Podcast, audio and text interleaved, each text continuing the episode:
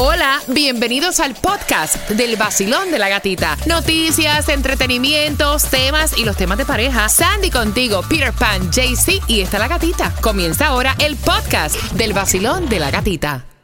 El vacilón de la gatita. ¿Estás listo para pasarla bien? Bien. Vacilón, mi gatita, buenos días. Para bailar nueva música. Ustedes me encantan a mí porque la música es tremenda música. Para Tú me tienes aquí en el carro que casi casi necesito un pamper.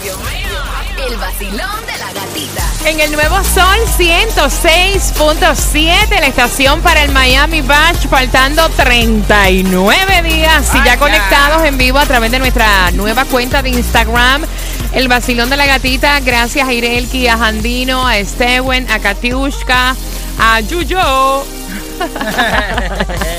Saludos para Jimmy, para Ángel Miguel. Gracias por estar compartiendo con nosotros tempranito en este martes, donde no está tan frío como ayer, Peter. No, A menos que tú tengas el termostato malo. Lo sentí frío cuando salí hoy. No, hombre, no, estamos en 60 grados, una temperatura fresca, algo de nubosidad en una mañana seca, no se esperan lluvias para hoy. En la noche hay un descenso leve de temperatura, ya mañana miércoles amanecemos lloviendo. Mm, Y el jueves frito otra vez. Así que cuídate de, de la gripe. Días a Mr. Columbia que está entrando en este estudio ahora mismo. Ya no nos trae café. No sé qué pasó. ¿Lo, lo habrán regañado? No, entiendo, no entiendo. No sé. Bueno, mira, tras días de intenso debate, el Senado de la Florida, esto es una noticia que nos compete a todos, apoya una ley para incrementar la seguridad en las escuelas. El proyecto llamado Ley de Seguridad Pública Marjorie Stoneman Douglas también asigna millones de dólares para los programas de seguridad y salud mental en la Florida. La iniciativa aprobada aumenta la edad para comprar rifles de asalto de los 18 a los 21 años. Establece también tres días de espera para poder finalizar la compra y destina 400 millones de dólares para implementar las nuevas disposiciones. También habla el superintendente escolar del condado, Alberto Carvalho. Al mismo tiempo, eh, desafortunadamente, no, eh, no aprobaron ciertas restricciones, lo que tiene a ver con la compra de armas. También, eh, mira, eh, hay un debate bien fuerte. Estuvo diciendo Alberto Carvalho que él no está de acuerdo con esto de que ahora los maestros escogidos porten armas de fuego. De hecho, autoridades escolares y maestros participaron en un foro ayer en las escuelas públicas para debatir y vetar la legislación de que personal autorizado porten armas de fuego. A mí me encantaría saber qué ustedes piensan de esto. Peter. Yo no creo que eso sea bueno porque una gente por pasar dos o tres cursos no, no va a ser experto con un arma. No creo.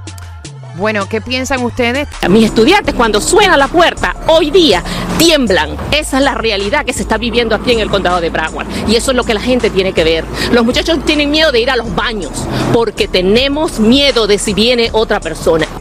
Pero la sensación entre muchos profesores, familiares, alumnos es de que los políticos no solamente no han hecho nada para evitar que una tragedia como esta se repita, sino que además proponen cosas que no van a solucionar el problema. es la posibilidad de que algunos maestros participen de manera voluntaria en un entrenamiento para poder ir armados a las escuelas. ¿En qué momento yo voy a manipular un arma cuando tengo 32 niños enfrente de mí? Ya buscando para esconderlo, para apagar la luz, para que nadie hable. Ella tiene, esa profesora que habló tiene toda la razón. O sea, ¿en qué momento? ¿En Yo- qué momento? Y es como tú dices, Peter, por más que los entrenen, no están capacitados No, para una portar un persona, una persona que ya, no- ya pasó un tiempo. Los no nervios, sé. mira, si estos mismos policías que Exacto. estaban en la escuela, Exacto. Marjorie Stoneman, son personas que llevaban años y fallaron en muchas cosas y se quedaron frisados y en shock. El mismo Claro. policía que trabajaba en la escuela. ¿Qué será de- Imagínate un maestro. ¿Qué será de una persona que, que, que, tan, que lo que pasó fue un, un- un leve entrenamiento? ¿Qué pasó con el Powerball? Eh, ¿Alguien se llevó el billete? No, no, no, no, no, todavía. pero ¿No? Para hoy, hoy está el Mega Million en 265 millones de dólares. El Powerball se encuentra en 348 y la lotería en 5.5. Otro tema que está bien fuerte es ¿Cuál, la cuál, cuál, incertidumbre sobre el futuro de los Dreamers aquí en Estados un Unidos. Y ayer habían incluso eh, protestas. Mm. Exigían al presidente Trump y al Congreso una solución inmediata a su situación. Me siento bien asustada, nerviosa y ansiosa de no tener un, un futuro seguro. El 23 de marzo es la próxima fecha límite para el financiamiento del gobierno y algunos legisladores han sugerido que pueden tratar de utilizar el programa de acción diferida como instrumento de negociación. Pobrecita. Sí, vivir en la incertidumbre. esa, Imagínate, eh. con, con el corazón en, el- en- en- en la boca todo el tiempo. Pero reales. Locas pero reales. Mira. ¿Qué pasó? Increíble pero cierto. Entró un elefante en una escuela, en un salón de clase. ¿Cómo así? ¿Un ¿Cómo? elefante? Sí, ¿En un dónde? elefante. Y todo fue por el olor del maní de un alumno que God. en el aula. Claro, eso no fue aquí en Estados Unidos. Obvio. Eso fue en Malasia. Ah, obvio. Pero como quiera, el loco entró por adentro, empezó a meter trompazo hasta que encontró el maní. Él dijo, o me dan el maní o yo viro todo terreno. Bueno, tuvieron que llamar al control de animales y todo para sacar el elefante. de Imagínate, le dio el, el olorcito, ¿no? Hay quienes cuando le da el olorcito se ponen. ¿ah?